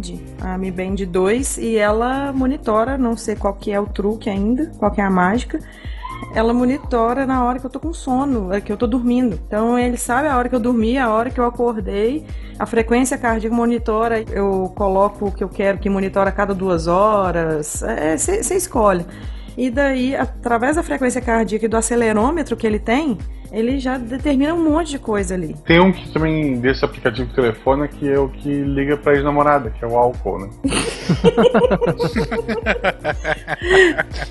Guacha tá inspirado hoje, viu? Falando uma coisa de internet das coisas, eu vi aqui um toque de transporte. É, aqui em Belo Horizonte já está acontecendo já em diversos pontos. Tem uma plaquinha e nessa plaquinha tá lá o número do ônibus e a, em quanto tempo que ele vai chegar. E isso aí é basicamente internet, né? GPS, internet conecta é esse equipamento que fica no ponto de ônibus e aí você já sabe já se precisar, você, geralmente esses pontos de ônibus ficam perto de uma farmácia, perto de uma padaria, então você, ah, eu posso ir ali comprar um pão e já volto. É. Aqui é, em São Paulo citaram... você vai pro ponto de ônibus e reza. Ah, não fale isso, Gabi. Tem aplicativos bons para celular para fazer esse tipo de, de gestão. Sim, é que ele não funciona com todas as linhas, mas tá hum. bem melhor do que antes. Cara, eu usava antes o Movit, que é bom, que é, é interessante só que eu achava ele um pouco impreciso, porque muitas vezes era ou falta um minuto para passar o ônibus, ele não passava, não passava, de repente eu olhava de novo, faltam 35 minutos para passar, e não passou nenhum ônibus ou ele era fantasma. Só que eu comecei a usar um outro que eu achei ainda melhor, que chama-se City Mapper, que tem de vários locais do mundo, mas não tem muitos aqui no Brasil, mas tem aqui em São Paulo, que melhor do que o tempo que vai chegar o ônibus, ele te mostra onde está o ônibus. Claro mostra que não do mundo, Tipo, eu tô no ponto de ônibus assim, como é que tá indo Dubai? Pô, se eu tivesse Dubai, tinha ônibus agora. eu já tava em casa, né? É. é... se eu tivesse em Dubai, eu já tava em casa, exato. Pois é. Não, mas, mas é legal que ele vê exatamente qual é o ponto que ele tá e tal. Pô, eu me amarrei, realmente super útil. Aqui em Gaspar, o ônibus é a cada quatro horas. tu vai pro ponto que tiver gente lá, porque vem ônibus, se não tiver ninguém. Lê um livro. Agora, vocês citaram no caso do Alzheimer, né? Não faz muito tempo, foi no fim de março, o Elon Musk, né, que é o, o, o vilão de James Bond da vida real, anunciou que ele tá fazendo mais uma empresa, né? Ele já tem a Tesla, tem a, a SpaceX, que tá fazendo os foguetes que vão ser reutilizados e tudo mais. E ele tem essa nova empresa que chama Neuralink. E a ideia deles é ir um passo além dos objetos conectados, é fazer as pessoas conectadas. Então, o que eles querem fazer, popularizar, de certa forma, deixar mais acessível uma gama de implantes cerebrais para você conseguir, por exemplo, né? Existe o lado da medicina, melhorar a memória, ajudar alguém com alguma doença que possa existir. E do lado, né, das pessoas que já ficam vendo mais além ainda, é você conseguir conversar com o computador ali em tempo real para a humanidade virar meio ciborgue, acompanhar a evolução das máquinas para as pessoas não se tornarem escravas, quer dizer, tem toda essa, essa parte. É o primeiro passo da singularidade, É. né? É, tem até um termo que já criaram que é, em vez de IoT, que, né, que é Internet of Things, seria IOH, que é Internet of Humans. Dá pra fazer muita coisa com, sei lá, nanorobôs. Imagina um enxame de nanorobôs conectados que Uhum, sim. melhoram você. É, pessoalmente, e aí, assim, gente, opinião pessoal, eu não falo pelo SciCast, mas é sempre bom deixar. Pessoalmente, eu acho que se há alguma forma de acontecer o fim do mundo, vai ser justamente por conta de nanotecnologia. Enfim, eu sou um pouquinho pessimista. que você falou de que vai nos matar, né? Acho que também vai chegar um momento que você já não chegou em que a gente tá tão acostumado com a internet nas coisas, em tudo, que se der uma pane, se alguma coisa ficar sem, tipo, acabou a sociedade. A gente vai voltar a viver no meio do mato. A gente já tem um pouco isso, você já ficou na rua, por exemplo, Sim. sem bateria no celular, aí você Né? tá sentado em algum lugar esperando, você pensa assim, vou mexer no celular. Cara, é ah, não, assustador, acabou a é bateria. assustador. aí tá três segundos e fala, vou mexer no celular. Ah, não, acabou a bateria. Então é isso, a gente já tá acostumado a achar que a gente tem acesso a isso, né? Mesma coisa com a internet. Se por algum motivo você fica sem internet, a cada 15 segundos você vai pensar, ou, ou vai ter o, o ímpeto ali de entrar no Facebook, entrar no Twitter, falar com alguém, e fica se lembrando o tempo inteiro que não, não tá lá, não é oxigênio que tá ali, perene, ou, ou o bico, né? Que foi o que a gente falou no começo do episódio. Mas é isso, quanto mais for passando o tempo, mais a gente vai se esquecer que não existia isso, né? No, no longínquo passado de, de internet dial-up. Vai ficar cada vez mais incorporado, né, na nossa vida. Não, mas é aquela pergunta cretina de quantas horas por dia você passa conectado.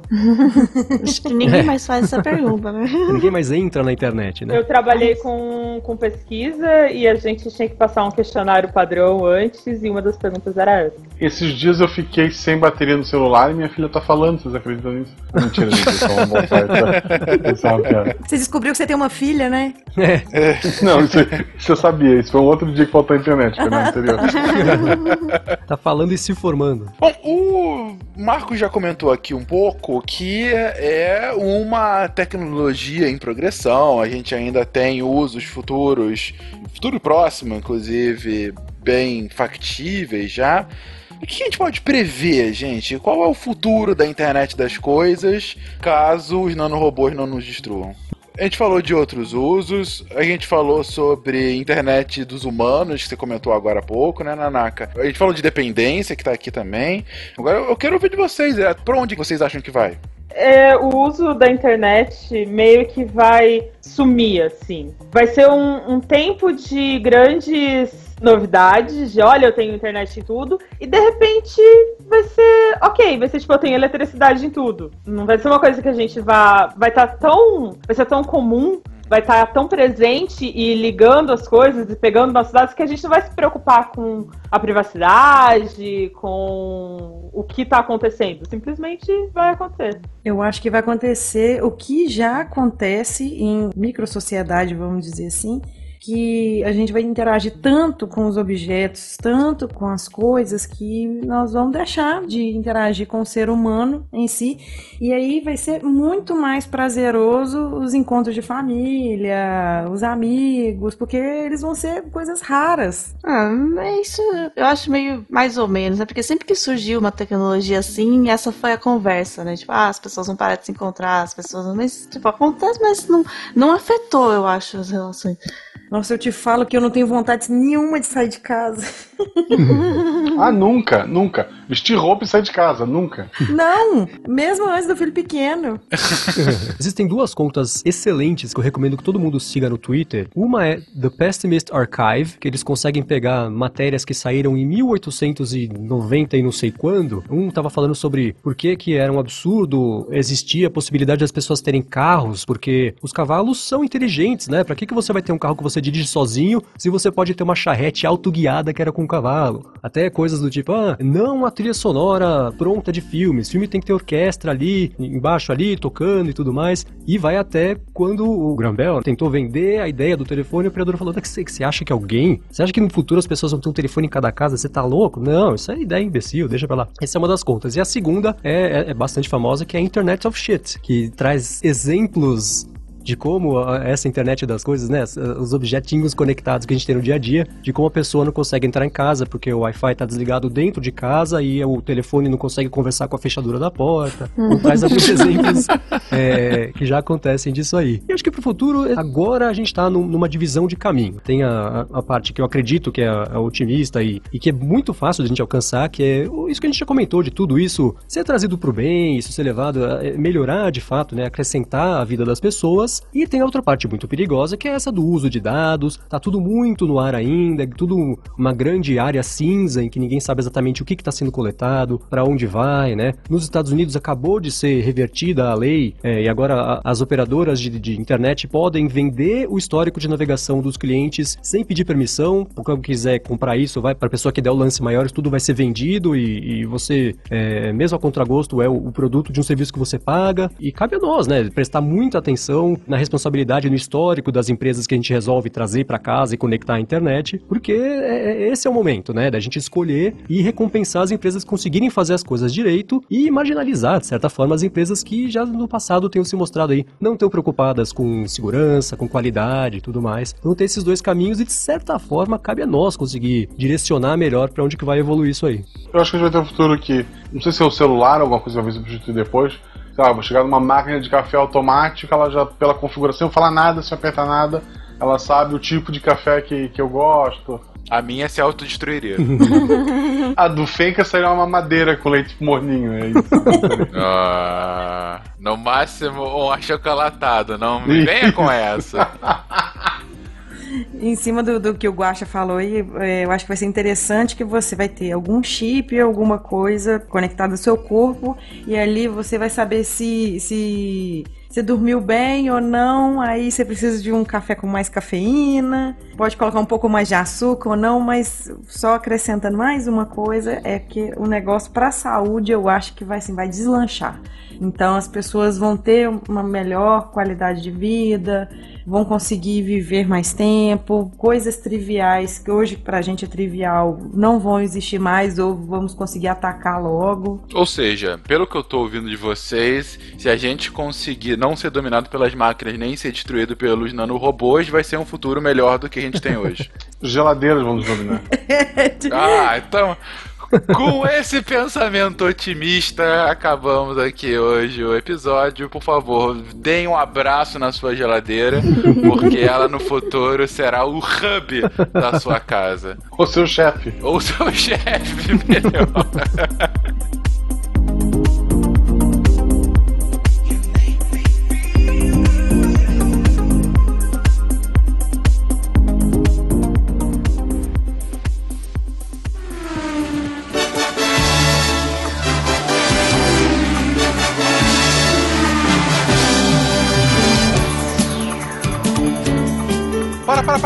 Não desliga ainda, a gente ainda tem uma coisa muito importante para falar com vocês. A gente quer primeiro agradecer a você que está ouvindo, a você que divulga a gente, mas um agradecimento muito especial àqueles que são nossos patronos. A gente tem bilhões de patronos, no entanto, gente, por favor, apoia a gente. E alguns em específico está lá. Eu estou aqui para ler esta linda lista de pessoas maravilhosas com os meus amigos Jujuba Olá, pessoas! e com Fencas. E aí, gente? Provavelmente lá no começo os recados já foram gravados, então esqueceram de falar e não falaram, porque também etc e tal. É. Mas semana que vem, a partir do dia 20, ou seja, não, não adianta avisar no próximo episódio, porque eu, é, ele sai 21 e eu. Então, Sim, sim. lá pro dia 20 eu estou em São Paulo. Eu vou jogar o, vou jogar o Intercontinental de Pokémon TCG. Vai Olha acontecer o. Intercontinental de Pokémon TCG e de videogame EVs, CG, sei lá. É, também os dois vão acontecer num lugar chamado World Trade Center, que é Olha meio só. assustador. E, Imagina, imagina. e eu vou estar por lá com a minha barba comprida, correndo lá no potro. E jogando o torneio em si. A gente vai ver se a gente marca alguma coisa do pessoal de São Paulo se encontrar. Então fica de olho nas redes Eu vou sociais. estar lá enchendo o saco do Guacha. É isso aí, eu também. Eu também. Isso, eu provavelmente vou estar jogando, em especial na sexta-feira, né? Mas o pessoal vai estar lá, por favor, vão. E fique de olho nas redes sociais. Em especial a minha, arroba Marcelo Guaxinim, que eu vou deixar vocês por dentro de onde a gente vai estar e o que a gente vai estar fazendo. Isso. A gente vai ficar lá. Me dá um G! Um Exatamente! U. A gente vai ser o próprio mangá, anime, sabe? O Guacha querendo ser o mestre Pokémon Nossa. e a gente lá torcendo. Fechou, vai, cara. Guaxa! Fechou, é isso, é isso. Eu vou de Eu de vou- colegial. Eu vou jogar igual anime. Eu não vou, eu não vou, me, eu não vou me preocupar com as cartas que eu tenho na mão. A carta Isso, que vai vencer a partida é o top deck, aquela que eu vou sacar. Exatamente. usar. É Mas nem isso. pra isso que a gente tá aqui, vamos ler a nossa lista de lindos. E o primeiro é o Álvaro Guilherme Gasparini Passos. Alan Wunsch. Alexandre Luizo, AL. Ah, não! O Tarek não tá aqui, não tá eu aqui. preciso fazer uma homenagem Ah. pro Tarek. Beijo, Que Tarek. bom, né? Tá Meu Deus. estudando Bom, né? essa semana, gente. Ele tem- tá em semana de Isso, prova. Semana de, semana de prova. Se Deus quiser, ele É. vai chegar no ensino médio esse ano, gente. Alexandre Estrapação Guedes Viana. Alexandre Zucchelli.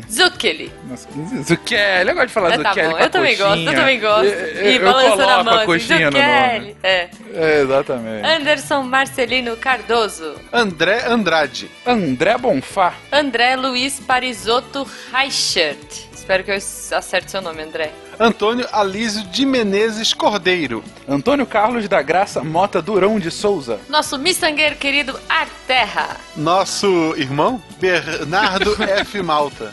Irmão grandão. Seu, É. irmão é, seu irmão é grandão? Ele é alto também? Ele é quase do meu tamanho, Ah, ele é quase do meu tamanho. E eu acho que ele vai estar aqui quando o Gosta, tiver também. Olha aí. Pra ficar lá torcendo conosco. Teremos um encontro bonecões de Olinda. Gostei, gostei. Mas continuando, Betânia Santos. Bruno Avelar Alcântara. Bruno Fernandes. Bruno Saito. Carlos Gonçalves de Moura. Carlos Martins. Cássio Santana. Que não é o guitarrista, eu imagino. César Guilherme Zuntini de Carvalho Marcos. Olha, César. Parabéns, Parabéns, César. cara. Dom Pedro I Filins. Total. Daniel Martin.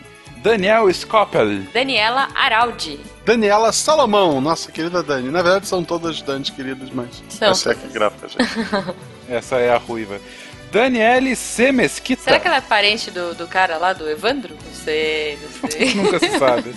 Você não soube me amar. É isso aí. David, ou Davi, Castro da Silva. Denis de Azevedo Silveira. Diego Atílio Trevisan. Douglas Floriano de Souza. Aposto que ele gosta de flores. Gente, eu tenho que fazer o papel do Tarek aqui, desculpa. Ele gosta de Florianópolis. Pode ser, pode ser. Eduardo Torres de Albuquerque. Eliane Gomes de Freitas. Elias S. Diniz. Eloy Carlos Santa Rosa. Madalena.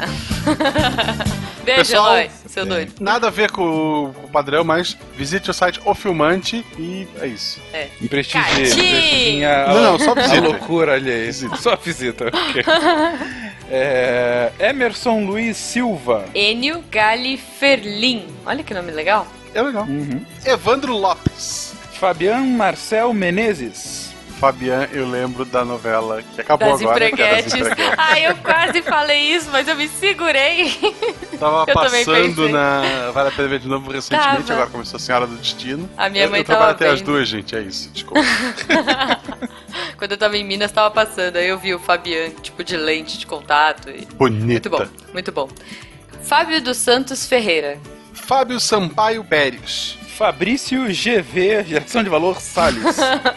Será que ele é primo é- do Dudu? Tu sabe que não é esse, né? É outro. ah, é? Ah. Como assim? O outro? Tem outro GV? Não. Meu Deus. Ah, tudo bem. Felipe. Ah, esse, esse é bom de coxinha. Esse aqui eu tô, vou até me preparar. Coxinha dupla, Coxinha, coxinha dupla. dupla. Eu tô com as duas mãos aqui. Felipe Fiorito Mantini.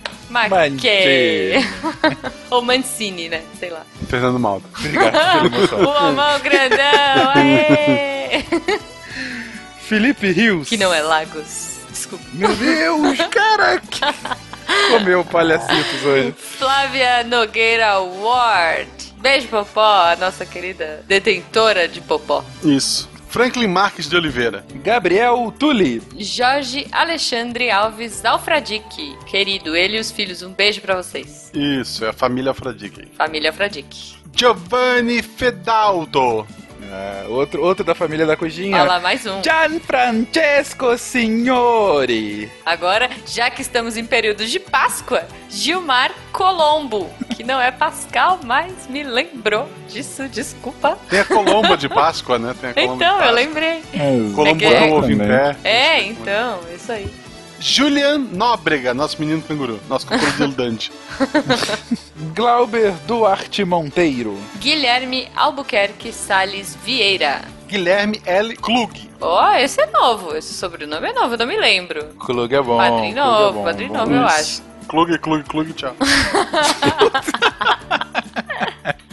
Ai, Pronto, aí que- o cara vai cancelar o negócio. É, Perdi é. pra padrinho.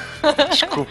Gustavo M. de Aguiar. Hélio Henrique Salatino. Yuri Matias T. Mieiras. Nosso querido comunista. Matias é o sobrenome da família da minha mãe. Olha só, ele é seu Olha primo. só. Ele é seu primo. Não somos Sim. parentes. Não somos parentes. João Cláudio Soares da Silva. João Olavo Baião de Vasconcelos. João Paulo LB Martins. Jonas Zalt. Josair Estrela Gonçalves Júnior. José Abel Mendonça Paixão. Olha só. Ela. É o amor. A única, a, a mononome, Karina. Mononome. Mano, o nome é feio, cara. Não, é Karina, é um, é um nome tão bonito que ela não precisa de sobrenome. É, ela, tá- olha aí. ela Exatamente. consegue viver sem complementos. Leandro Gomes Correia. Leandro Caçamba Arais Bevilacqua. Bevilacqua é muito Brasil Caçamba. Eu, eu tô me... A gente sempre canta, cara. sempre. Coitado, Leandro. Leandro, eu te entendo, bro. Eu te entendo. Ele deve ter sofrido muito na escola, cara. S2, eu tô fazendo aqui com, com a mãozinha, S2. Leandro, eu te entendo porque até hoje eu não quero sambar. Mas A tá Juliana não quer sambar. Ah, samba não. Juliana, samba. Juliana, samba Juliana. Agora vou até o final agora cantando. Não, Xuxa. Leonardo Teixeira. Lucas dos Santos Abreu. Lucas Rosa. Lucimara Aracaki. Luiz Salles. Luiz F. Silva Ferreira. Luiz Henrique. Também se basta, sem sobrenome. O sobrenome pode ser Henrique. Não tinha o cara que sobrenome era Marcos? Eu acho que a gente verdade. sempre discute isso. E sempre A chega a mesma tá ficando conclusão. velho, É, cara, enfim. é, pois é. Na verdade é gravado isso aqui. É a mesma leitura todo mês. Não é não, não vem não. Marcelo A. Langami. De onde será que é Langami? Bonito esse sobrenome. Ou é LAN Games, LAN ainda Game. mais. Isso. É da época que ele jogava em LAN, jogava LAN, CS. né? Exatamente. Olha aí. Jogava StarCraft e, e- E, Como é que é? o... Dota. Gambaldi. Dota Gambaldi. Gambaldi era legal. Worms. O que ferrava o Gambaldi era os hackers. Era muita gente E jogando de hacker. CS, um jo- uma jogadinha E de CS, CS. CS.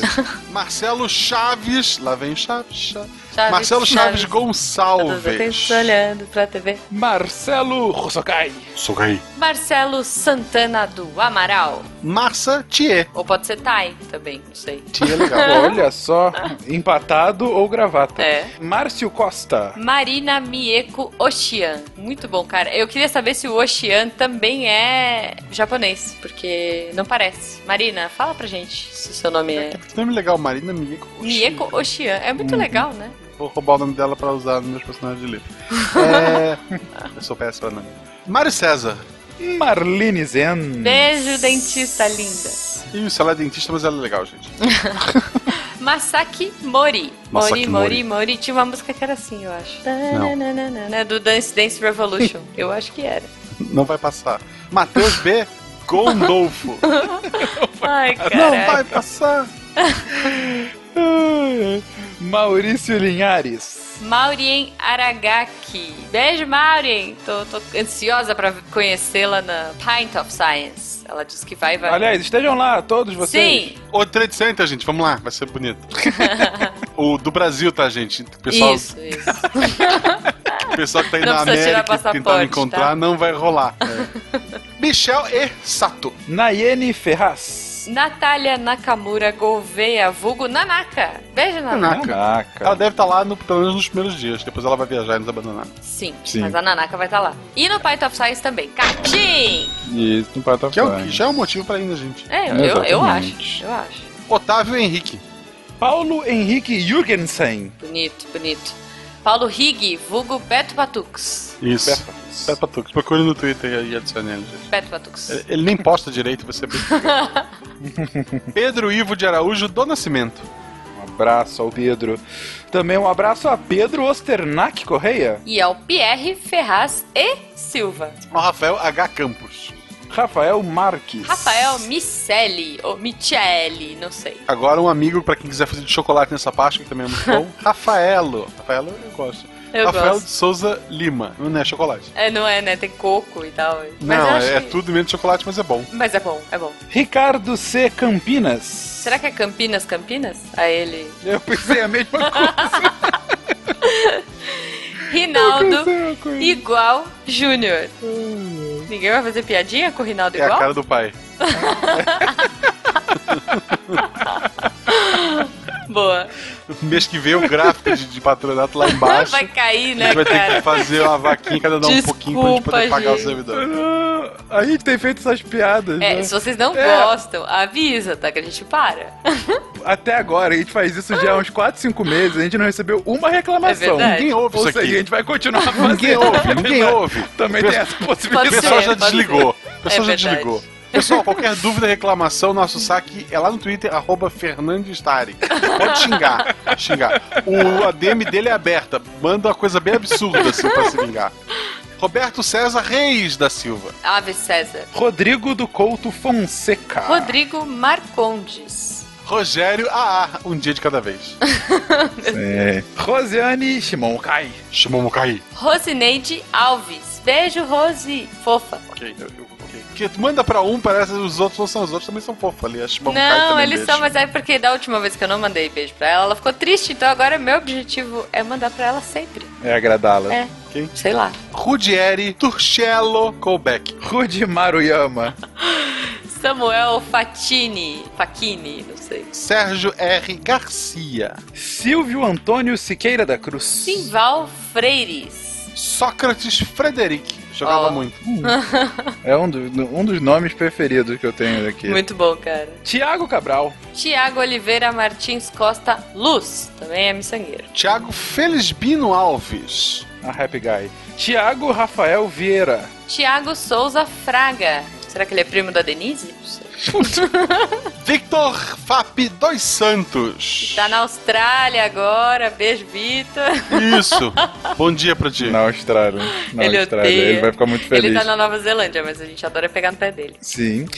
Vinícius BM Santos. Vitor Israel. Walter Wachek Neto. Verta Kulin. Ó, falou direitinho agora, hein? Você me corrige sempre. Beco da Bike, gente. Beco da Bike. Quarta-feira. É, na quarta-feira que não tem miçangas, no Portal Deviante tem Beco da Bike, assine lá os! Excelente qualidade. E agora é domingo também. Olha só. Werther com monólogos a- desde a bicicleta. É, no Giro do Beco. Mentira do bacon. William Adriano. William Spengler, meu vizinho. Olha aí. Não literalmente, mas quase. Lindo, Quase. gente, que lindo. Muito obrigada a vocês que ajudam a gente a fazer desse cast um cast cada vez maior, com cada vez mais coisa e, cara, na minha humilde opinião, cada vez melhor. Porque a gente se empenha e põe muito amor nesse projeto. Muito obrigada a vocês todos. Eu notei que tem bastante sobrenome japonês, o que vai ao encontro daquela teoria que diz enquanto você está na internet e tem um japonês estudando. É isso É aí. verdade. E se você, caro ouvinte, ainda não está nessa lista, mas tem um nome interessante e quer que o mundo saiba, entre lá no zoe. patronato. Não, é, mas, é, mas a zoeira é de amor. Vo- Você. Exatamente. você, olha só, pra você, que está agora no ônibus ouvindo Sr. Carlos. Eu sei que você está ouvindo isso no ônibus. Sim. Para de Abriu o babar olho agora. e pensa no, no- no futuro do seu podcast favorito. Exatamente. É isso. Então, gente, um beijo pra todos vocês. Continuem apoiando quem apoia, quem não apoia, pensem nessa possibilidade e até semana que vem, não é isso, gente? Até É isso. semana que vem. O pessoal desligou antes, gente, relaxa. É verdade. É, ninguém tá ouvindo a gente. Vamos contar uma piada desligou- agora. Eu tenho, eu, tenho, eu tenho uma. O cara foi na igreja batizar o filho. E daí o padre perguntou: Ah, que nome você quer dar pro seu filho? Aí ele falou: Ah, eu quero que seja Mingau. Aí o padre, é, que nome absurdo. Como é que tu vai dar um nome desse pra uma criança?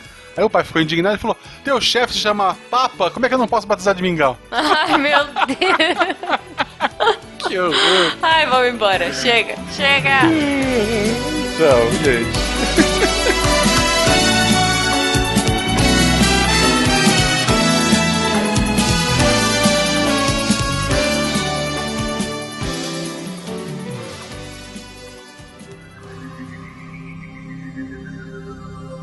Se a ciência não for divertida, tem alguma coisa errada. Tem que ser divertida. A coisa mais divertida que tem é a ciência.